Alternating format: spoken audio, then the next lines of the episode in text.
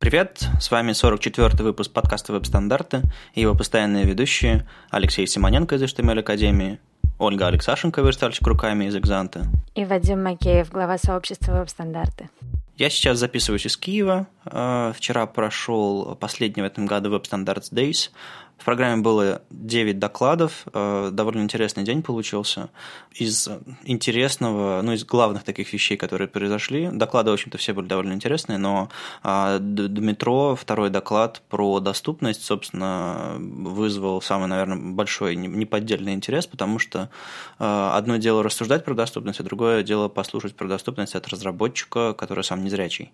Соответственно, он знает, о чем он говорит. Э, он помогал украинской железной дороге э, адаптировать их интерфейс покупки билетов и суть в том, что раньше выбранные и невыбранные места в вагоне обозначались квадратиками, у которых просто был фоновый цвет, и, в общем-то, зрячие мы с вами а, просто нажимали на эти квадратики, просто потому что видели разницу между цветами, там серый и синий, а незрячие просто видели совершенно одинаковые квадратики и не могли себе выбрать нормальное место.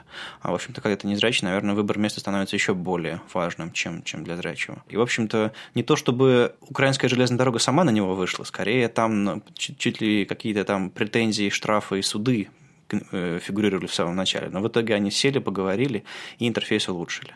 Это один из кейсов. А так метро говорит, какие полезные вещи каждый разработчик может сделать, и на что на самом деле это очень несложно. И, ну, конечно, слайды мы выложим, видео был, было, трансляция, вот трансляция, правда, не завелась.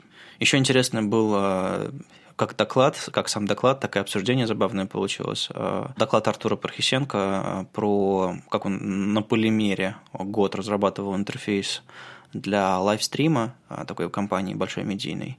И первый вопрос был, а вот смотри, год спустя, после того, как ты все это разрабатывал, вот если бы тебе вернуть сейчас туда, ты бы принял такое же решение? Ну, он ответил, что нет, в принципе, все нормально. Второй вопрос был, точно такой же, потому что человек не расслышал первый вопрос. Ну, а третий вопрос уже просто спросили, задали такой же, чтобы просто поржать. Ну, в общем, э, правда, очень много скепсиса было в зале, в зале, и люди спрашивали, правда, полимер? Ну, а зачем, если можно? И в итоге э, дискуссия свелась вообще к тому, к толерантности, наверное, по поводу фреймворков, потому что когда человек выходит и говорит что я использовал как бы не React и не Angular, все на него смотрят очень подозрительно, типа, а почему? А как? А почему, почему вот не jQuery? Почему вот не React, а вот что-то такое альтернативное? И, наверное, нам стоит быть немножко терпимее. Ну, в общем, все равно получилось дружелюбно, хорошо. И следующий ВСД будет в январе. Мы скоро, наверное, уже анонсируем Москву и все наши планы. Краснодар Dev Days – а, пройдет 10 декабря. Front Days номер 4 в Тольятти 17 декабря. я рад, что появляются новые конференции, и старые, в общем-то, не останавливаются ни Москвой и Питером единым в России. Яндекс Субботник по фронтенду в Москве 10 декабря, а на следующий день Holy.js в Москве 11. И я вписался на Holy.js, так что всех увижу. А, я там подрядился вести третий поток докладов, так что заглядывайте, поздороваемся и буду помогать. Мы договорились э, о площадке и месте проведения Питер ЦСС номер 8 21 декабря. Присылайте ваши доклады на декабрьский и на январьский. Про январьский мы сейчас договариваемся тоже. И, в общем-то, мы продолжаем все время искать новые, новые места, где провести Питер ЦСС, поэтому февраль, март, ну и дальше сами знаете. Кодфест и React Амстердам открыли прием докладов. Обе конференции пройдут в апреле. Кодфест э, в Новосибирске 1-2, а React в Амстердаме в Амстердаме 21 Ребята из Mozilla рассказали о том, что они планируют э, реализовать в Firefox в будущей версии э, Payment Request API. Это спека для оплаты кредитными картами прямо из браузера, то есть это такой платежный шлюз, наверное, можно так, наверное, сказать. А, я напомню, что уже Google э, вовсю э, занимается этой спецификацией, а Apple, у нее своя собственная реализация со своими всякими штуками. Вот Mozilla решила делать что-то по спецификации. Мне интересно, а, зачем... Ну, то есть я понимаю, зачем Google и Apple платежи в браузерах. А вот Mozilla зачем? У них же нету какой-то инфраструктуры такой. Что они... Как вам кажется, ребят, что они хотят а, с помощью этой штуки добиться? Ну, то есть они, видимо, заведут какой-то кошелек у себя в браузере, вы туда будете добавлять карточки и оплачивать из магазинов. Mozilla какая-то будет от этого выгода? Я не думаю, что они пытаются стать посредниками какими-то или там брать проценты или еще что-то такое. Хотя, ну, как бы все возможно, но вряд ли. Наверное, они просто пытаются реализовать стандарт, потому что это все не придумали в Гугле, ну, хотя они, конечно, помогали здорово, по тем или иным причинам. А там Mozilla просто пытаются сделать инструмент э, удобной оплаты в вебе. Ну, точно так же, как сделали какой-нибудь API геолокации или, или все, что, все, все остальное. Так что я думаю, они просто будут хранить там, ваши карты у себя в интерфейсе в браузере, чтобы браузер для вас был удобен прежде всего, а потом уже передавать его непосредственно в, в, нужные, в нужные места на сайте, поскольку ведь это ведь не шлюз как таковой, это, наверное, просто удобное хранилище в браузере, которое э, достаточно секьюрное, чтобы хранить данные ваших карт, и достаточно удобное с точки зрения API, чтобы сайт мог обмениваться с этим хранилищем, э, собственно, авторизацией, данными вашей, вашей карты и удобно оплачивать в вебе. А я вот просто не уверен, что у Mozilla э, вообще есть возможность возможность сделать что-то очень безопасно. Просто смотри, у, у Apple и у Google у них есть свои устройства, в принципе, даже ноутбуки, а, на которых они могут делать ну, что-то свое. А, там Apple, например, хранит это в каком-то там Touch ID, где-то там очень, очень секретный. А, и, на, а, и они никуда в веб не отдают карточки, они не хранят у себя на серверах, хранят только на устройствах. Google наверняка тоже очень сильно озаботился безопасностью, потому что они, в принципе, давно этим занимаются и умеют. А Mozilla-то, а, что в Firefox? Вы видели в Firefox хранилище паролей? А, это же каждый может зайти и посмотреть их. И, ну, то есть я вот не очень верю, верю в то, что в Mozilla, в Firefox это будет как-то безопасно. Ну, не знаю, по-моему, ребята имеют хорошую репутацию в стане безопасности. То есть у них есть, у них есть отдельная команда, которая занимается безопасностью, и они, в общем-то, никогда не были особо дырявым браузером, по-моему. А хранилище, современное пароля, оно, в общем-то, ну, а, такое же, как хранилище в других браузерах, там, в общем-то, в него довольно легко залезть чаще всего. И, но, но не обязательно иметь собственное устройство, чтобы сделать что-то безопасное. То есть э, иметь какой-то зашифрованный бандл, который дешифруется, когда вы вводите ваш пароль и, и закрываете через какое-то время. Ну, то есть, я думаю, это можно реализовать. Благо, что во, главу проекта поставили э, опытного профи, э, знакомого мне Маркуса Кассереса. Он когда-то работал в опере, разрабатывал э, стандарты, писал, и просто, просто код и он давно работает в Mozilla, и вот как бы его поставили full time на проект э, платежей для веба, и, в общем, ну, человеку можно, мне кажется, доверять. Если уж не конкретному человеку, то, то все большие компании, потому что репутация Mozilla, по-моему, достаточно хорошая. Еще из этой новости я узнал, что э, Microsoft э, в своем браузере Edge тоже сейчас у них в разработке находится Э, это спецификация Payment Request API. То есть э, ребята из Microsoft тоже хотят э, в своем браузере реализовать оплату из веб-браузера, то есть напрямую из веб-браузера. И, в принципе, получается, что у нас все браузеры занимаются платежами, и через какое-то время, возможно, в 2017, ну, по крайней мере, в Э, ребята из Mozilla говорят о том, что они собираются в 2017 это а, выпустить, и, возможно, в 2017 у нас появятся все браузеры, в которых есть какая-то возможность э, оплачивать в вебе. Ну, а правда, представь себе, у тебя на рабочем столе два браузера, а в одном из них тебе нужно заполнить кретинскую форму, потом получить какие-то там подтверждения и еще какие-то безумия творить, а в другом браузере ты можешь просто кликнуть, заплатить, и, и оно заплатится. Это наверняка наверняка очень удобно. Я вот очень с нетерпением жду своей новой прошки, где можно прямо с тачбара оплачивать э, Touch ID пальцем. Я даже тут смотрел э, видео ролика, где чувак показывал, как он распаковывает этот MacBook и показывал свой палец и говорит, а сейчас я оплачу этим пальцем. И такой кнопочку нажимает, я оплатил пальцем, смотрите. И правда все работает быстро и классно. И мне кажется, в принципе, это крутая штука, и платежи прямо из браузера, наверное, Наверное, это круто, потому что интерфейсы вот на сайтах э, платежных систем, они, правда, часто очень страшные. Ну да, это будет работать тогда, когда разработчики конкретных сайтов внедряют у себя этот какой-то код, Apple конкретный, а потом внедряют какой-то конкретный код для Request Payment API э, в Firefox, Chrome и там в Edge. То есть, э, ну, да, Apple, Apple молодцы, что внедрили, поженили это со своим датчиком, но вот разработчикам все равно придется внедрить как минимум две системы, чтобы и Android, и Apple, а есть, есть ведь еще Samsung Pay. И вот что там творится, я, честно говоря, не уверен. Надеюсь, тот же самый стандартный API э, для платежей, но в итоге три кнопочки заплатить. Заплатить Samsung, заплатить Apple и заплатить просто заплатить. Ну, э, это гораздо лучше, чем сейчас. Сейчас-то кнопочек гораздо больше. Ну да. А еще в Firefox в ночных сборках а, обновилась панель адаптивная для тестирования вашей верстки. Она позволяет, как так же, как и, в, допустим, в отладчике Chrome, переключать устройство, настраивать э, разрешение, ну, то есть менять там ретина, не ретина, э, включать тач-режим. Раньше у них э, этот режим был довольно, довольно-таки примитивный, и сейчас он улучшается, и они еще рассказали о своих дальнейших планах, э, так что следите за ночными сборками Firefox, мне кажется, будет довольно интересно. Э, и одно из приятных особенностей этого интерфейса и вообще отладчика Firefox в том, что он э, не открывает одну большую панель, в которой есть вообще все на свете. Меня это иногда немножко смущает.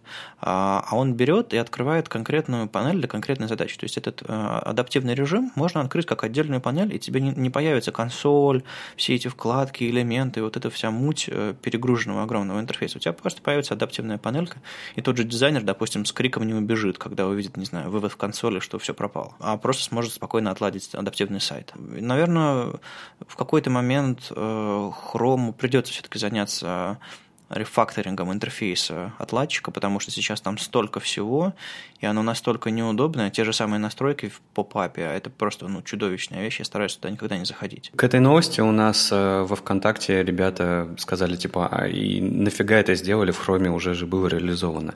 Это какое-то вообще странное высказывание, потому что было бы здорово, если бы все, все, все фичи э, инструментов разработчиков одинаково поддерживались во всех браузерах. Вы ведь, когда тестируете, вы ведь тестируете в разных браузерах, и здорово было бы, бы э, каждый браузер имел такое богатое количество всяких разных функций в инструментах разработчика, как Chrome. Ну да, и тот же самый Edge, э, у него тоже альтернативный взгляд на отладчик.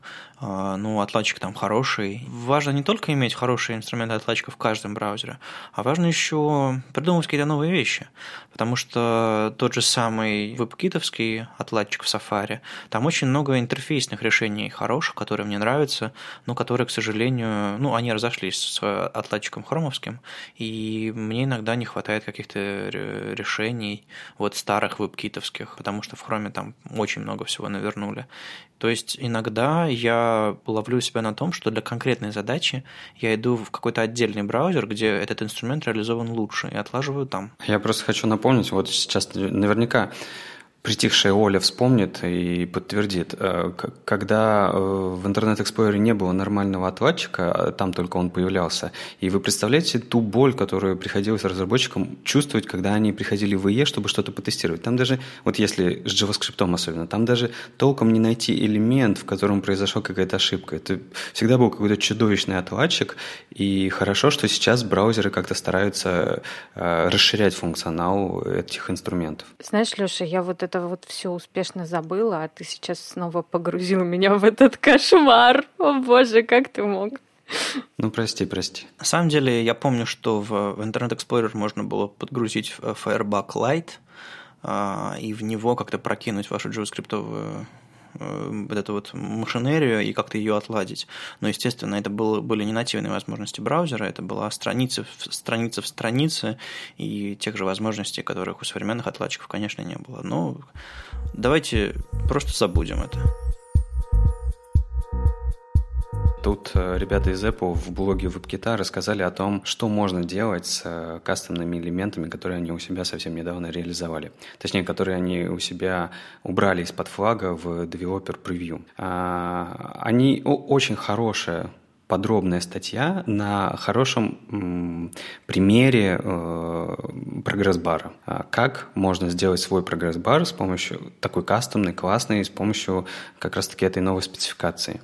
Это тот, тот пример, который которых нам не хватает. То есть э, хотелось бы видеть таких примеров много, а, чтобы понимать, как эти веб-компоненты было бы классно использовать уже сейчас. У нас вчера после ВСД как раз э, завелась дискуссия про полимеры, про веб-компоненты мне э, Листочкин, тут местный заводила украинский, э, он сказал, что у многих есть связь, ложная связь между там, полимер веб-компоненты, а на самом деле, на самом деле это всего одно, одна из реализаций, которая, в общем-то, не является канонической. Веб-компоненты можно использовать as is, без э, полимера как, как такового. И как раз об этом э, интересно рассказывает Алексей Швайко, он выступал на одном ВСД в а, в Минске в прошлом году и вообще много чего интересного сейчас рассказывает. Так что я надеюсь, будет какой-нибудь доклад или видео, где можно будет послушать про веб-компоненты. А, вот именно pure, чистые, без, э, без фреймворочные. А мне, знаешь, э, я вот в последнее время замечаю в статьях от э, разработчиков браузерных компаний, это и на от Mozilla в MDN и вот в блоге WebKit, примеры JS-кода все пестрят новинками из ES 2015, ES 2016, то есть тех новых JS-фич, которые все браузеры радостно реализовали у себя. И это очень приятно на это смотреть, приятно видеть все эти новые фичи прямо в листингах кода, потому что браузеры знают, что это уже у них можно сделать, давайте прямо и кусочки кода показывать. И это здорово. Я на самом деле не думал, что они так быстро а, возьмут это на вооружение. Ну, это немножечко бывает чересчур местами. Ты берешь, копируешь код, а он у тебя не запускается, потому что, ну, а, потому что это не технологичный превью, это стабильная версия браузеров, в котором этот ECMAScript еще не поддерживается. Ну, подожди, они же рассказывают про кастомные элементы. Если ты хочешь попробовать кастомные элементы, ты должен взять браузер, в котором уже есть 2015 на 100%. Ну, понятно. Тем временем Лиа Веру обнаружила и написала в своем твиттере, а, что э, элементы с inline-блок а, не переносятся а, в другую колонку при использовании multicolumns. Это на самом деле интересное открытие, которое может э, помочь, пока не реализована полностью эта спецификация со всеми вот этими вот штуками, которые говорят, где разбивать, когда разбивать, а когда не разбивать, а что не переносить. Я вот только что на самом деле в своей работе столкнулась с необходимостью использовать мультиколонки. Конечно, они пока немножко, немножко важные. Например, а, в моем случае э, это был такой большой список терминов, ну, типа словарь а, который надо было разбить на колонки очень-очень поровну. А, сначала я подумала, сделаем, короче, по старинке, потому что, значит, эти мультиколонки еще не очень хорошо работают, давайте разбивать вручную. А, но вручную не получилось э, сделать э, разбивку ровную по колонкам. Куа наши придрались к тому, что низ, значит, этих колонок неровный. А, где-то побольше текста, где-то поменьше. Ну, я такая, ладно, давайте, короче, попробуем нативную CSS. Действительно, а, гораздо лучше работает, чем вот так вот вручную разбивать, то есть очень аккуратненько получился низ, но получилось, что а, на некоторых разрешениях в одной колонке как-то вот он так вот магически делает, что он переносит нижний отступ от элемента, который остался во второй колонке, на третью колонку. То есть у меня такая дырочка сверху получается. Это какая-то, ну, немножко безумие, поэтому я надеюсь, что как-то они доделают э, в браузерах эту спецификацию и внедрят все нормально. Но вообще кейс полезный.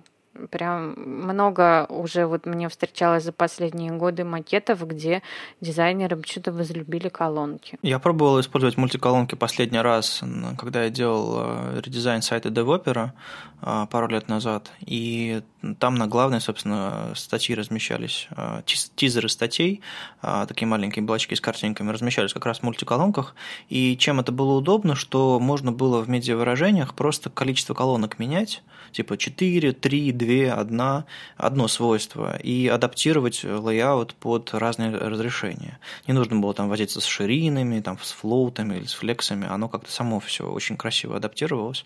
Но была проблема, очень похожа на то, что ты описала наверное, э, даже проблема была не в том, что переносилось на следующую строку, а в том, что марджины вот этих блоков отдельных как будто бы суммировались и начинали делать, создавать большой отступ внизу одной из колонок и фантомный отступ, который нельзя было ни померить, ни пощупать. И у меня возникало ощущение вот в браузерах на основе Chromium, что это какой-то E6, потому что баг был вот ну, масштабов и безумия, как будто, знаешь, плохой сон, из него хочется быстро проснуться. И в итоге я э, включил прости господи, JS решение, которое разбивает на колонки динамически э, на основе там CSS свойства. Я не очень горд этим, но это было единственное нормальное решение, которое позволяло, правда, динамически разбивать на, на, на мультиколонки и адаптировать удобно. Ну, в общем, да, немножко еще не доработана эта вещь, но я надеюсь, что ее доработают, потому что реально полезно. Даже не, не столько вот а, для каких-то прямо раскладочных вещей, как у тебя, сколько вот прям текст именно разбивать на колонки. Это полезно. Ну и, к слову, о раскладке. Тут э, вышел большой перевод э, на прогрессоре а, статьи Рэйчел Эндрю про новые методы раскладки, про грид, флексбокс и, э, собственно, модуль выравнивания блоков, box alignment. Очень подробно, очень так доходчиво описано, как как пользоваться вот этими вот новыми системами раскладки. И а, да, уже, уже пора начинать, уже вот э, ну вот с флексбоксом я знакома и его использую в хвостах грива, а про грид я прочитала в этой статье ну, еще раз.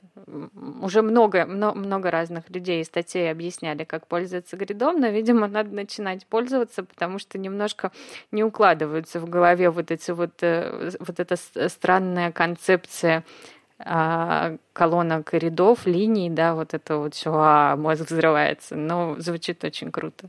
Ну, Рэйчел э, взяла себе тему пару лет назад, и, в общем-то, ее это ее тема. И я даже не представляю, как можно сейчас на какую-нибудь западную конференцию вписаться с докладом про grid layout, поскольку там же выступает Рэйчел наверняка. А, я уже не знаю, как подавать, на какие темы подавать заявки. Что интересно, тут недавно написали новость про то, что в марте выйдут стабильные версии Chrome и Firefox, соответственно, 57 и 52 а, с поддержкой grid layout. И, может быть, и Edge успеет к тому моменту тоже реализовать. Но вот первая канарейка, Chrome Canary а, с включенным а, гридом по умолчанию уже, по-моему, вышла. То есть сейчас у нас есть два ночных браузера, Fox и Chrome, которые по умолчанию включили гриды без префиксов. И если вам было лень включа, идти включать флаг, то теперь вам даже этого делать не нужно. А моя презентация, точнее слайды моей презентации, э, наконец-то заработают по умолчанию во всех браузерах, потому что там внутри демки используются с гридами. А давайте представим, что мы э, перенесемся на год вперед, например, у нас конец 2017 у нас во всех браузерах э, гриды и флексбоксы включены по умолчанию, и все радостно их используют. Э, давайте просто, я вот у меня к вам вопрос. А где будет в это время место инлайн-блокам, таблицам, CSS-таблицам, флотам? А, или мы это все потихонечку будем закатывать и забывать? Не знаю, по-моему, все эти штуки нужно воспринимать в контексте, в котором они были созданы. А, например, таблицы были созданы сюрприз, а, не для того, чтобы раскладки страниц делать, а флоуты были придуманы, чтобы Сюрприз. Э, фоточки обтекались текстом. Ну вот, может быть, вместо флоутов э, в ситуациях, когда нужно фоточку обтечь текстом. Ну, я имею в виду, что у каждой технологии есть своя область применения, и они там лучше всего работают. А вот раскладочные спеки наконец-то у нас появились, и можно делать что-то, не знаю, глобальную раскладку страниц на гридах. А, допустим, вы не будете включать э, дисплей грид, если у вас внутри ссылки нужно выровнять иконочку по левой стороне Вы, скорее всего, ну, максимум, что вы включите, это э, Flexbox, да и то что-то многовато. Вот туда как раз inline-block идеально подойдет. Ну, мне тоже кажется, что мы в результате вернемся а, к тем кейсам, для которых а, свойства были придуманы, и это прекрасно, ну, потому что это говорит о том, что наконец-то веб развился достаточно, чтобы для своих кейсов был свой инструмент. А у вас нет ощущения, что может быть, может получиться так же, как с таблицами, когда мы делали раскладки все время на таблицах, потом нас все за эм, заругали за это, и мы просто перестали вообще где-либо использовать таблицы, потому что, ой, да некогда думать, лучше не использовать вообще. И делали таблицы на дивах, на спанах, на чем-то таком. Нет у вас ощущения, что мы просто будем бояться использовать, там, я не знаю, те же самые инлайн-блоки, потому что, ну вот, э, понять разницу, где используется inline-block, а где flex, она же вот такая э, незримая. Ведь вот ты сказал про иконочку, но я ведь там легко мог использовать flex, и почему ты говоришь, что это усложнение? Да не усложнение? Ну смотри, э, с инлайн-блоками есть такая проблема, что они изначально рассчитываются на то, что это что-то в потоке текста. Соответственно, между каждым инлайновым блоком есть пробельчик. А если есть пробельчик, а тебе не нужен пробельчик, его нужно убирать. Поэтому нужно уродовать свой код, вставляя туда либо комментарии, ну, мы недавно обсуждали, либо э, склеивать его вместе. И, в общем, да, штука не готова, если вам не нужен пробел. Ну, ну вот, тем более, как бы флексы здесь гораздо, гораздо удобнее будут. Я вот думаю, что на самом деле проблема-то раньше была совсем в другом. А, мы все э, были напуганы насчет таблиц из-за семантики. У нас э, главная проблема была в том, что э, мы используем несемантические элементы. И э, здесь такой проблемы нет, потому что HTML как был, так и есть. А в CSS ты делаешь что угодно. Как бы что тебе нравится, то и делай. Поэтому, мне кажется, Леш, нет, не будет такой уже реакции. Ну вот смотри, Оль, у нас же при этом есть CSS-таблицы.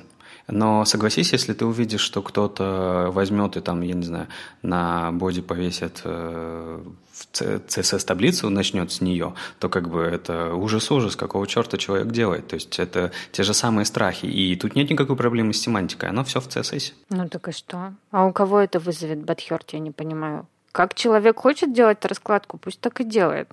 Главное, чтобы семантика страницы HTML была на месте. Ну вот, кстати, да, есть люди немножко увлеченные а, идеей семантики, не в смысле, что они там бьют себя пяткой в грудь и кричат, что нельзя верстать таблицами, потому что, потому что это, это просто имеет смысл, это common sense. А вот э, люди, которые говорят, вот здесь было бы семантичнее использовать margin, а, а не border. И вот это немножко уже перекос, по-моему. Ну, то есть CSS – это инструмент, который позволяет вам делать очень странные вещи, э, очень разные вещи. И когда, не знаю, в Slack возникает дискуссия о том, что как-то вот использовать ремы для паддингов это через чур, ну, у меня, я только развожу руками. Ну, что значит через чур? Не бывает единиц измерения специально сделанных для фонд-сайза, а некоторые единицы измерения сделаны специально там для марджина. Это все инструменты, которые вы комбинируете, получаете хорошие интерфейсы. Вот, вот эта вот хорошесть интерфейсов, по-моему, важнее, чем технология, которую вы используете. А с таблицами интерфейсы были просто плохими, а, потому что они плохо рендерились. И там старые браузеры, пока всю таблицу не отрендерят, они не показывали ее э, целиком. Приходилось делать table layout fixed, и только тогда они показывали, но все равно таблицы очень хреново грузились. Они были недоступны, это был плохой интерфейс, потому что читалки ну, пытались разбирать отдельные элементы в отдельных ячейках, получалась белиберда. Это был плохой интерфейс. А когда вы используете инлайн-блоки или флексы, ну, интерфейс тот же самый остается. Ну ладно, скажите мне тогда в конце. Вот сейчас у нас есть, по сути, что, флексы, инлайн-блоки, флоаты и CSS-таблицы. И к концу года у нас добавится, к следующему концу года у нас добавится повсеместно гриды. Вам не кажется, что э, система построения сеток у нас, э, ну вот для верстальщиков, она сильно усложняется? Или наоборот, она становится легче? Когда я первый раз увидел флексы, я подумал, о господи, буду верстать на флоутах всю жизнь и никогда к этой штуке близко не подойду. А потом, знаешь, втянулся. То же самое, я думаю, будет с гридами. Действительно, все немножко усложняется, если сравнивать с флоутами. И даже с, относительно флексов все немножко усложняется. Просто у нас появляются две оси, а не одна. И появляются какие-то базовые абстракции, о которых мы раньше не знали. А, там те же самые там, треки, эри и прочие дела. А, но дело в том, что спецификация, она не не такая сложная, как какой-нибудь язык программирования. Там есть очень много вещей, которые делаются за вас. Вам не нужно, как в старой версии спецификации гридов, указывать расположение каждого элемента. А, тут, кстати, Рэйчел Эндрю написала на неделю еще одну статью свеженькую а, о том, что чем отличается реализация в Internet Explorer 10 от реализации современных браузеров. И она как раз говорит о том, что а, в E и в Edge реализация такая, что нужно а, каждому элементу указывать его положение в этой сетке. А в современных гридах есть э, механизм автоматического размещения блоков по сетке. То есть вы указали сетку, натравили CSS на HTML, и все автоматически выстроилось. Вот это на самом деле даже проще, чем, чем в Xbox, потому что там нужно указывать, смотреть, проверять и так далее. А в, в гридах элементы просто расставляются по, по ячейкам, которые вы описали. Э, изменилось медиавыражение, вы переписали ваш шаблон э, в CSS внутри, и э, элементы выстроились по-другому. Ну, просто это выглядит незнакомо, но в конечном итоге, мне кажется, все будет гораздо проще. Да, я согласна с Вадиком. На самом деле, вот э, раскладки на флотах, они же тоже были не очень простые. Там же куча всякой магии. Поэтому надо просто привыкать. А я помню такой паттерн в интерфейсах, а, ну, который я до сих пор не понимаю, как он работает на самом деле. Когда, вот представьте, у вас блок, сейчас давайте поверстаем в уме. А, представьте, у вас блок, а, его обтекает текст справа, ну, квадратик, допустим, картинки, его обтекает текст. И вам нужно, чтобы картинка имела свою как бы колонку, чтобы текст ее обтекал, но, но потом продолжался вниз э, не под колонкой, а рядом с ней. И, по-моему, там можно было включить то ли контейнеру, то ли, то ли, то ли блоку, который обтекает overflow hidden – кажется. И он тогда выстраивался рядом с колонкой, и это было такой магическим ключом, который вы включали, и такие, вау, оно работает. И мы, мы все относились к этому как к магии, не понимая совершенно, как это работает. Я вот, по-моему, до сих пор не понимаю. А с гридами, с флексами мы просто понимаем, будем понимать, что там происходит. Пока, наверное, не понимаем. Еще больше того, что мы не понимаем, Юля Бухвалова опубликовала гигантскую совершенно статью про СВГ-паттерны.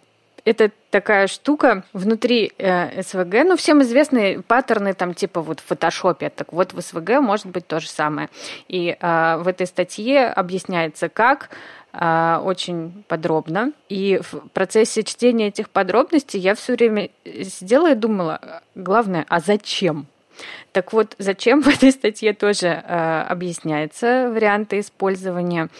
Очень классно, очень сложно. Ну, если вы увлекаетесь э, СВГ или если он вам по работе нужен, почитайте прям очень годно. Я очень часто встречаюсь с какими-то задачами, с которыми приходит в наш Slack веб-стандартов, или, или просто я слышу где-то на просторах интернета, мол, а как эту фигню реализовать? Вот абсолютно нереально. И все чаще и чаще, когда какая-нибудь задача сложная, с комбинацией графики, с какими-то там спецэффектами, еще чем-то, просто берете и заворачиваете в SVG. А внутри SVG есть очень-очень много возможностей. Поскольку это формат графический, он прежде всего про графику, а не про, про коробочки с текстом, он э, позволяет делать гораздо больше вещей. И вот зная такие трюки с теми же самыми паттернами, вы в следующий раз интерфейс можете сверстать э, гораздо лучше. И что важно, с SVG у него совместимость очень хорошая, потому что браузеры начали реализовывать SVG и все, что с ним связано, гораздо раньше, чем самые-самые э, крутые современные свойства. Поэтому многие вещи до сих пор возможны только в SVG, и таким образом мы можем их реализовывать, поскольку SVG – это вполне себе нормальный элемент, который можно вставить в HTML ну, вот, уже много лет как. Ну, тут надо понимать вот что. А, хотя это формат графический, на самом деле это код. А, для меня это было немножко вот открытием в свое время. То есть э, картинку SVG вы можете написать ручками в редакторе, и вы можете ее анимировать ручками в редакторе, вы можете написать внутрь стили, внутрь JavaScript, внутрь какие-то трансформации. Ну, там, конечно, все немножко специфически работает, и вот, в частности, Юля описывает как. А, так что не, не пугайтесь, пробуйте. Я, правда, вот э, на самом деле не очень часто сталкиваюсь э, с такими задачами в работе, потому что это, по сути, такое, ну, как бы для, для дизайнеров, наверное, что ли, э, рисование в браузере. Это надо быть одновременно дизайнером и разработчиком, чтобы делать какие-то такие это реально же рисование. Ну, на самом деле, ты просто реализовываешь фантазии дизайнера, это не, это не обязательно тебе самому придумывать. Просто нужно хорошо знать инструментарий, и тогда тебе, тебе не захочется вырезать огромную битмапу и бросить ее на фон. Ты сможешь реализовать это динамически, а, еще и предложить дизайнеру варианты. Давай она здесь будет мигать и, и крутиться. И он радостно скажет, захлопает в ладоши и скажет «давай». Видимо, мои дизайнеры просто не обладают такой фантазией. Я никогда не сталкивалась с такими запросами. На неделе мы опубликовали две ссылки на статьи Тима Райта про доступность в его блоге. И в одном он объясняет разницу между э, role presentation и area hidden true для того, чтобы э, обозначать блоки на странице значимыми или незначимыми для э, экранных читалок. И он, собственно, объясняет разницу, когда, например, э, вы делаете навигацию списком, но там, по сути, ну, используете ul, li, например, но, по сути, этот список не является чем-то важным для читалки, или вы хотите, чтобы она не считала его списком, вы можете задать атрибут role presentation этому списку, и, соответственно, он перестанет быть чем-то семантически важным, и он останется просто пустыми, как будто вы с панчиками ее сделали. Aria Hidden – это атрибут, который позволяет в принципе элемент убрать из э, дерева, которое генерирует экранные читалки, его не будут читать, прочитывать и вообще воспринимать. То есть э, немножко разные задачи, хотя можно спутать их. Так что если вы делаете что-то похожее или пытаетесь делать свои первые шаги или уже разобрались, э, важно все-таки понимать разницу между этими двумя задачами. И я, насколько помню, Row Presentation э, часто советовали ставить на таблицы, когда у вас э, в таблице не, не совсем табличные данные, когда вам не нужно их читать по столбцам и строкам. А, вот туда советуют такую штуку поставить, чтобы там текст в таблице воспринимался просто как текст. Ну или другие элементы, которые вы используете, потому что они вам подходят, но в итоге Э, допустим, включая какой-нибудь VoiceOver или включая какой-нибудь NVDA на Windows, какую-то реальную экранную читалку, и вы понимаете, что что-то читалка здесь слишком много тормозит на этих элементах, зачитывая их семантическое какое-то значение, но вы не хотите переделывать код, в принципе, вот этот role presentation тоже можно вставить. А еще Тим пишет про то, как э, можно управлять порядком чтения страницы в читалке. Опять же, э, эти вещи очень сложно просто поставить и, мол, подумать, что они, наверное, заработают, их, естественно, нужно тестировать. Поэтому прочитать какие-то важные страницы вашего сайта, лучше, конечно, все экранной читалкой, это, это хороший совет. И если вы понимаете, что что-то идет не так, Опять же, можно переставить элементы в коде, а можно как-то настроить связи между ними по-другому, а можно, в общем-то, воспользоваться а, атрибутом aria flow to, то есть э, переход от одного элемента к другому э, с помощью этого атрибута можно настраивать. И если вы понимаете, что после чтения одного элемента было бы хорошо перейти вот к тому другому элементу, эту адресацию можно настроить с помощью ID-шников, с помощью атрибута aria flow to. Опять же, если вы столкнулись с этой задачей, а было бы классно классно, чтобы все рано или поздно столкнулись с задачей адаптации сайта для альтернативных устройств чтение, то это может стать хорошим подспорьем. Я, кстати, видел э, еще совет, кажется, это был как раз-таки из Твиттера трансляции с ВСД в Киеве, э, с доклада о том, что э, когда вы тестируете как, как э, читалка будет читать ваш, э, ваш сайт, не обязательно слушать это. Это, конечно же, долго каждый раз. Можно просто смотреть, что она будет писать, то есть в текстовом виде смотреть, как она будет это читать. Это, это гораздо ускоряет процесс разработки и тестирования. Ну да, Дмитро говорил, что в программе NVDA для Windows есть галочка, которая позволяет выключить звук и включить именно текстовые подсказки, ну знаете, как субтитры в кино. И тогда, проходя по странице, вы будете видеть то, что читалка человека читает, потому что по умолчанию э, синтетический голос не всегда нормально воспринимается, и что интересно, незрячие обычно ускоряют голос читалки, потому что ну, они привыкают к скорости чтения гораздо более высокой, ну, потому что когда мы читаем текст глазами, мы, мы не читаем его со скоростью, э, с которой мы ее читаем голосом. То же самое делают они зрячие, ускоряя. И поэтому, по-моему, по умолчанию они слишком быстро читают, и немножко сложновато. Так что текст действительно помогает. На этой неделе мы опубликовали ссылку на а, очень занятную а, страницу. Это так называемый Holy Grail Markup, а, сверстанный на разных методологиях Олегом Алешкиным. У нас есть такая вещь, э, известная многим JS-программистам, как To-Do MVC. По-моему, его, написал Эдди Османи. И эта штука используется как такой э, шаблон для того, чтобы показать возможности фреймворков. Вот здесь вот как раз э, Олег показывает возможности разных, разных методологий CSS. Там Object-Oriented CSS, Max, Atomic, BEM и разные их вариации. А еще там есть грязный код в стиле двухтысячных. Ну, как мы раньше верстали, там, воровали, убивали без методологии в принципе. Если вы выбираете себе методологию, наверное, это хорошее место для того, чтобы пойти и посмотреть. Я еще предложил ребятам завести issue в трекере, и, по-моему, оно уже есть там, а, о том, чтобы дизайн немножечко подкрутить, потому что, глядя на а, нынешний дизайн, создается ощущение, что это правда двухтысячные, и как бы люди с утонченным а, вкусом могут испугаться и не пойти дальше, не, не поинтересоваться, как же оно выглядит и работает. Если вы чувствуете в себе вкус к прекрасному, или если вы знаете или можете как-то помочь ребятам, заходите. И как раз они сказали, что идея редизайна в каждой из методологий тоже за ней будет интересно последить, как а, один дизайн меняется на другой и в рамках каждой из методологий. Меня вот на самом деле поразил в самую пятку методология Atomic. Там такие названия классов, там типа MT в скобках 20px, это вообще что такое? Margin Top 20 пикселей. Я понимаю, да, я догадалась. Но зачем?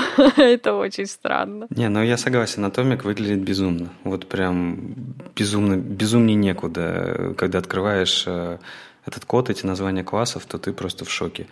Но, наверное, кому-то это чем-то помогает, не знаю. Ну, смотрите, я честно все больше и больше стараюсь понять как и зачем людям это нужно, потому что об этом настолько э, много говорят, что, наверное, это имеет какой-то смысл. И вот э, недавно была статья, э, я не публиковал ее в новостях стандартов, э, но э, она засела у меня в голове крепко. Там речь шла о том, что э, к черту вообще все, давайте просто поговорим про оптимальность такого подхода, как бы семантика, не семантика. И дело в том, что сделав себе какой-то минимальный фреймворк на основе этого атомарного CSS, описав, допустим, там по одному, по два, там по пять максимум там свойств внутри каждого класса и оперируя им как вот на, с помощью имен классов на элементах, вы можете себе э, собрать такой конструктор, который сложнейший интерфейс можно будет реализовать всего на 15 килобайтах CSS. А если вы будете использовать семантические имена из HTML, а потом писать классы а, внутри вашего CSS и к ним стили, вы на самом деле будете очень много вещей дублировать типичный CSS для такого же проекта, написанный по, по всем современным методологиям, типа BM и еще чему-то, или там по любым другим, это будет, не знаю, не 15 килобайтов, а 100 килобайтов. Тут, конечно, вопрос возникает, что у нас HTML распухает из-за этого, и не очень понятно, насколько он распухает. Но судя по тому, что ребята пишут, он распухает меньше, чем тот CSS, который... С другой стороны, CSS ведь э, обычно у нас кэшируется сильно, а страница не кэшируется вовсе, ну или, по крайней мере, с небольшим временем. Поэтому тут, наверное, не про экономию трафика нужно говорить, а про Ну да, про что здесь нужно говорить? Э, об этом написал Саймон, более известный как Симурай. Он э, написал на выходных маленький обзорчик, когда какую методологию использовать. А, и он рассматривает их, их все, почти все, Э, их слишком много, чтобы э, охватить вообще все. Но и каждому дает маленькую нотацию, э, в каких ситуациях они уместны. Я бы сказал, что он попытался открыть врата в бездну, потому что сказать, какая методология, когда подходит лучше, это на самом деле невероятно холиварный вопрос. Ну, я вот почитала, и я на самом деле с ним согласна по большей части вопросов. Мне особенно нравится а, последняя рекомендация. Ну, оно там типа выглядит э, так вот. А, я хочу сделать такой-то сайт или там у нас такая-то вот команда, такой-то проект. Тогда используйте то-то. И вот э, последний пример называется «Я ненавижу своих коллег». Тогда используйте Chained Classes. Как это по-русски будет? Цепочки классов, вот. Давайте, может быть, вкратце тогда и расскажем, что пишет Симурай. Он говорит о том, что если у вас э, очень простой сайт, э, вот как Вадим, ты любишь проекты делать, тобой и для твоего кота, а, то там можете вообще не использовать никакую, никакую методологию, просто делайте, как вам нравится. Ну, а если хотите, то можете посмотреть на OLED CSS. А там есть рекомендации для, для людей, у которых нет котов? Нет, там написано and my cat, и как бы без вариантов. Черт. Ну, у меня, кстати, вот э, была проблема с этим. Я сверстала, например, мое портфолио сделано вот на по старинке, короче, без всякой методологии. И когда я устраивалась на эту работу, коллега, который меня собеседовал, спросил, а почему не БМ? Как бы вы вообще умеете БМ? И я такая, да. Но зачем мне использовать БМ для моей э, ну, простой личной странички? А вот так вот. Ну, на самом деле BEM пожирает мозг, э, и я уже, даже когда делаю простейшую демку, на, в которой там три элемента и две, два блока с кодом CSS, я все равно использую там BEM, просто потому что, ну вот, поедены мозги. Для средних проектов, э, для команд из среднего количества людей, не знаю, что это значит, он предлагает использовать уже что-то покруче, типа BEM, Сьюта, Смакса, IT, CSS, Enduring CSS, хрен знает, что это такое. Ну, в общем, что-то, где есть какая-то, где есть какие-то договоренности в команде. Э, Enduring CSS это Бен Фрейн написал, у него есть книжка на эту тему. Он там, э, по сути, занимается интерпретацией BEM, основных идей, и говорит, что, ну да, BEM вот такой строгий, а вот можно тут добавить еще такой хелпер, а можно еще вот это сделать. И, ну, в общем, на самом деле все это BEM, просто вариации какие-то. Это называется апокрифы. Кстати, да, ну если БЭМ это религия, то да, это апокрифы. Да, давайте не будем углубляться. Да, тем более, что э, пишет свои рекомендации для больших проектов, для очень больших команд, и он туда предлагает, ну, конечно же, всякие штуки типа CSS NGS, GSX, GSS а, и другое. Но более того, вы посмотрите, что он предлагает. Он предлагает, ну, если вам это как-то выглядит странно, то используйте Atomic CSS, тот самый, про который мы только что говорили, который очень сильно упорот.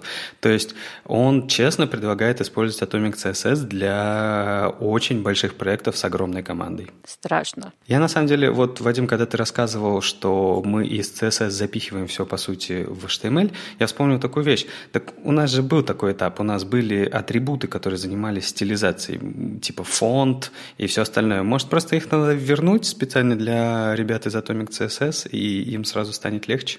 Ну, ну этот CSS вообще нафиг. Ох, ребята, я честно, очень сильно стараюсь открывать свой разум э, без препаратов, просто открывать свой разум, читая статьи. Но вот, в частности, мы там позвали, позвали недавно Андрея Конечникова, поговорили про вот сингл-пейджи, и я понимаю, что у ребят совсем другие задачи. То есть, естественно, то, как они пишут свой JS и то, как они пишут свои компоненты на React е или там на чем-то другом, а, очень сильно влияет на их картину мира.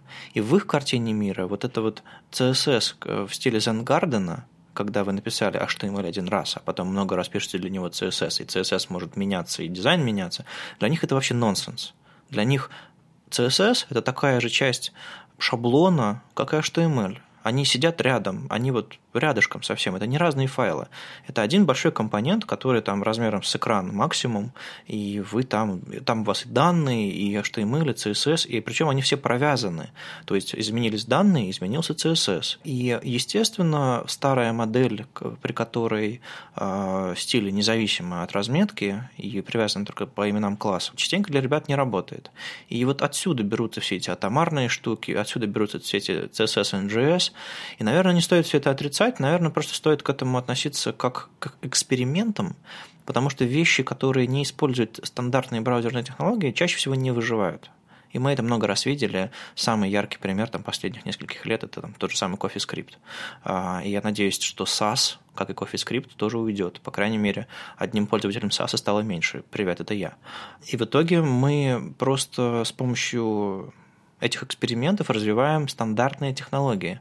А, или может быть даже так, что мы растим нового конкурента CSS. А, к слову сказать, тут CoffeeScript скоро в версии 2.0 выйдет, а, поэтому ты его не закапывай сильно. Он там весь с поддержкой есть 2015 и все такое. А. Ну, давайте вернемся к Симураю, потому что он на самом деле предлагает еще три случая, э, когда какие методологии использовать. Первый случай простой – это когда вы просто хотите набросать прототип, и тут он предлагает использовать что-то э, очень-очень простое, какие-то методологии, которые я даже первый раз слышу, типа BAS CSS, BAS CSS и, и фиг знает что еще. Потом он предлагает эм, если у вас проект, в котором нужно в реал-тайме очень много всего обновлять, то, понятно, это CSS и JS. И если вы вдруг захотели сделать, написать свой фреймворк как и он, то нужно использовать BEM с namespace. Ну и, разумеется, CSS-модули он предлагает, если вы хотите делать а, какие-нибудь виджеты, которые вы будете отдавать наружу, и если вы хотите... Вот мне понравился, на самом деле, совет, если вы хотите делать демку в CodePenny, то используйте просто что-нибудь новое, что вы еще не использовали, потому что это единственный шанс, когда вы можете это попробовать. А у меня другой совет на самом деле. Если вы хотите сделать демку на CodePen, используйте чертов HTML и чертов CSS. Потому что люди, которые придут смотреть на вашу демку, наверняка захотят, ну, не скопировать код, но хотя бы понять, как он работает. А когда я прихожу в вашу демку на CodePen и вижу какой-нибудь там PAG, Jade или какой-нибудь э, какой-нибудь SAS, классический его синтаксис, я вообще не понимаю, что там творится. Я смотрю на, на результат, ну да, я могу посмотреть на скомпилированный HTML, CSS, но он там, скорее всего, весь упоротый и ну, нормально не выглядящий. В общем, если вы делаете что-то для, в качестве демки, ну не обломайтесь, напишитесь, напишите на, на Vanilla, CSS, JS и HTML. Разгневанный я. Давайте хорошим, правда. Мы обещали в прошлом выпуске, что мы опубликуем а, первый перевод в нашем а, паблике, на медиуме, господи, как это называется. А, и мы действительно опубликовали улучшение формы Майкла Шарналя, статья, которую, когда я увидел, прям перевести захотелось вот очень сильно. И мы перевели, и я очень рекомендую вам прочитать. Потому что многие сейчас, когда делают формы, они не знаю, как на это спокойно реагировать, они берут и даже элемент форм не вставляют. То есть я видел авторизации на сайте, я видел всякие формы отправки, э, в которых просто есть div, в лучшем случае там есть кнопка, и вы нажимаете на эту кнопку, срабатывает какой-нибудь Ajax, берет ваши данные из инпутов, чаще всего, слава богу, а, и отправляет на сервер. То есть формы там нет.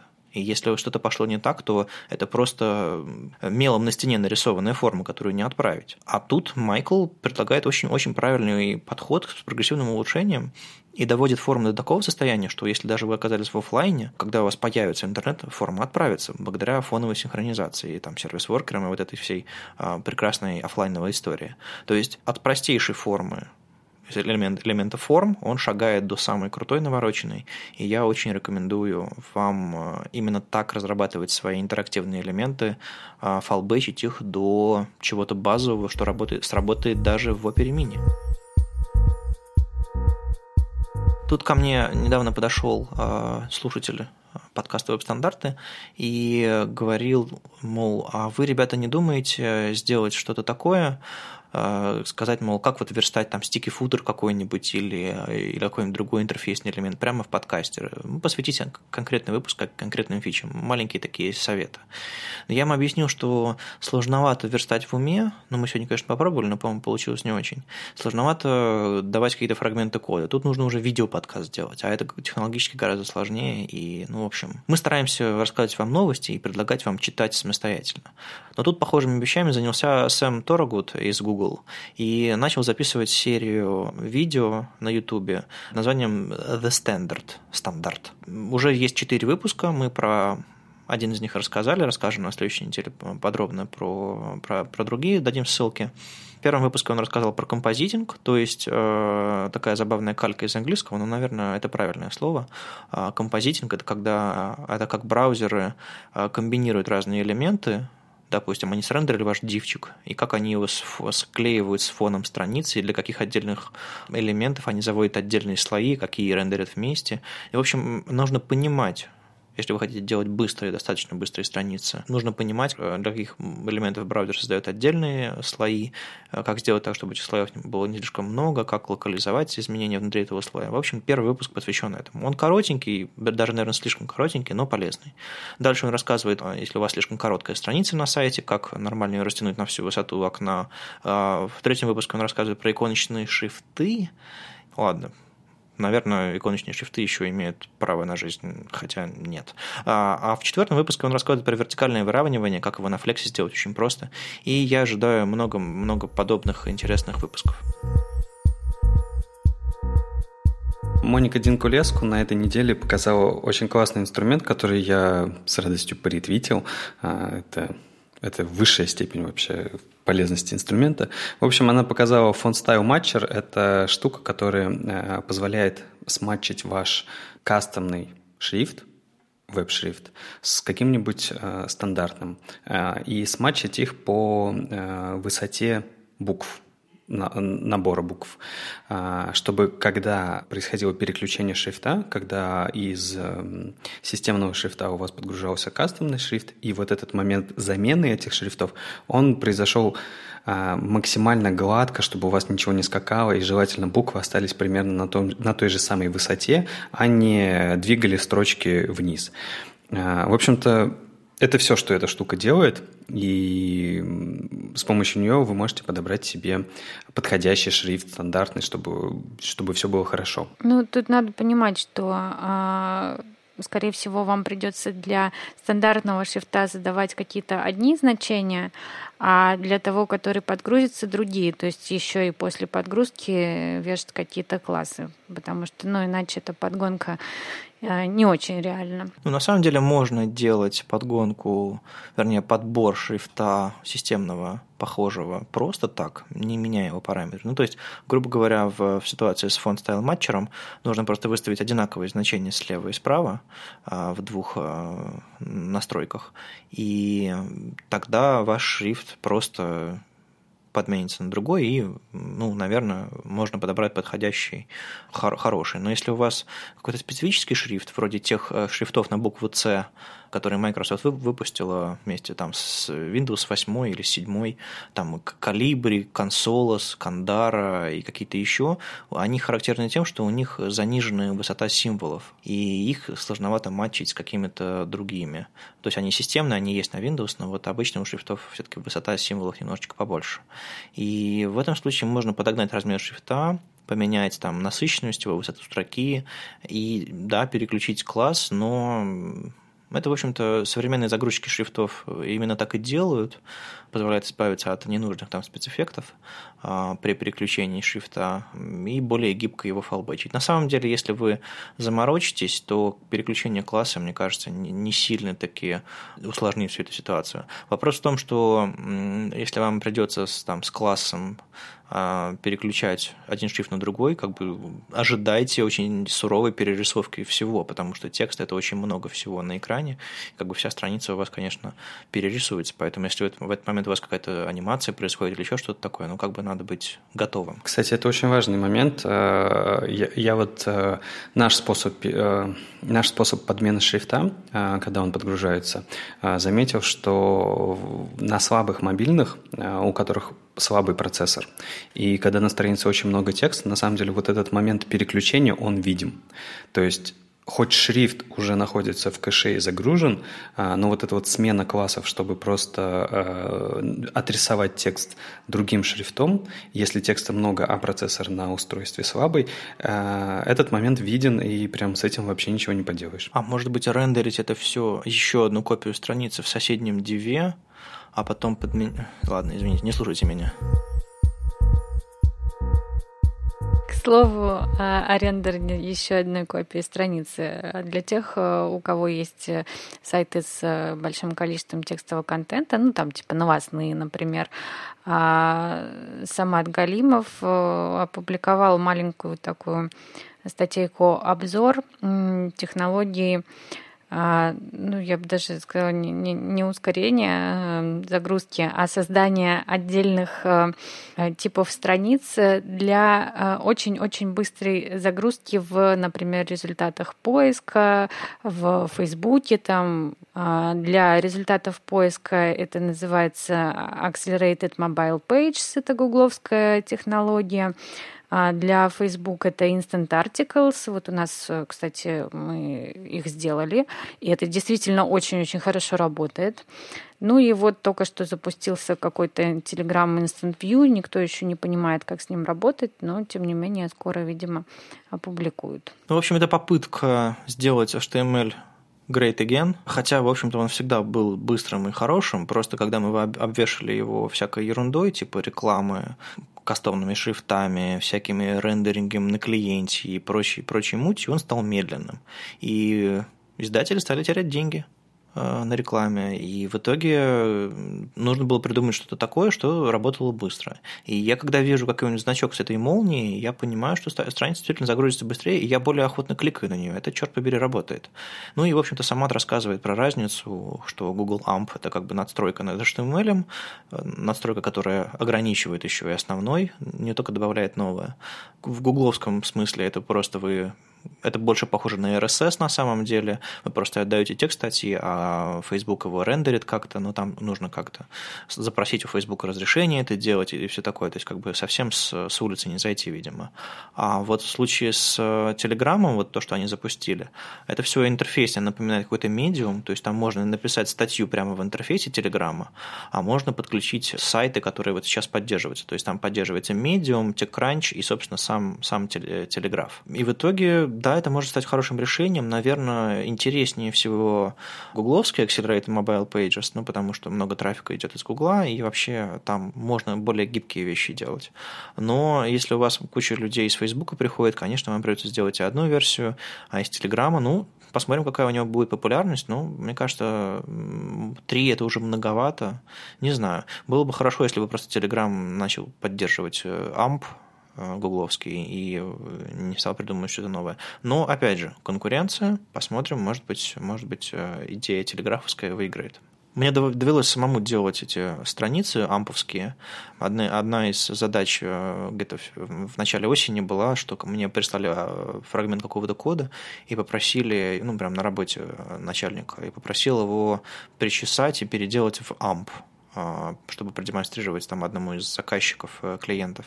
И я где-то за, за вечер разобрался, как это делается.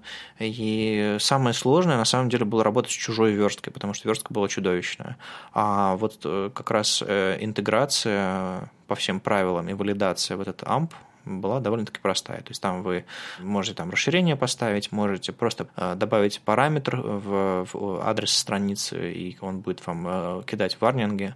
Ну, то есть довольно-таки просто разрабатывается, и если вы беспокоитесь вот о переходах на ваши страницы из поиска гугловского быстрым, в принципе, можно запилить. А с, пом- а с помощью AMP нужно обязательно именно весь сайт, а, чтобы он был в версии для AMP, или можно часть сайта? Я полагаю, там как, как раз отдельные страницы можно прокидывать, не обязательно, то есть не обязательно главную страницу, а вот, допустим, если кто-то ищет конкретные вещи, конкретные статьи, они показываются в результатах поиска, они как раз будут э, вести на конкретные статьи и для них это имеет смысл. То есть там, а, правда, важные части сайта можно ампировать, амплифировать. Я не знаю, какой неологизм тут нужно вкрутить, но, в общем, как-то так. То есть, на самом деле, любой, у кого есть, любой сайт, у которого есть блог, в принципе, может это сделать, и это будет полезно. Ну, как полезно?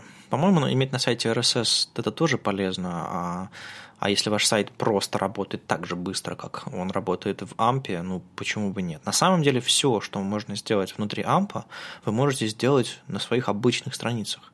Просто там не будет маленькой молнии появляться, но они будут также быстро работать. Видимо, это такое решение для бедных, у которых сайт увешан всякой ерундой настолько, что проще сделать отдельную версию на AMP, чем э, оптимизировать все это. А может быть, вы просто сделаете нормальную версию своего сайта?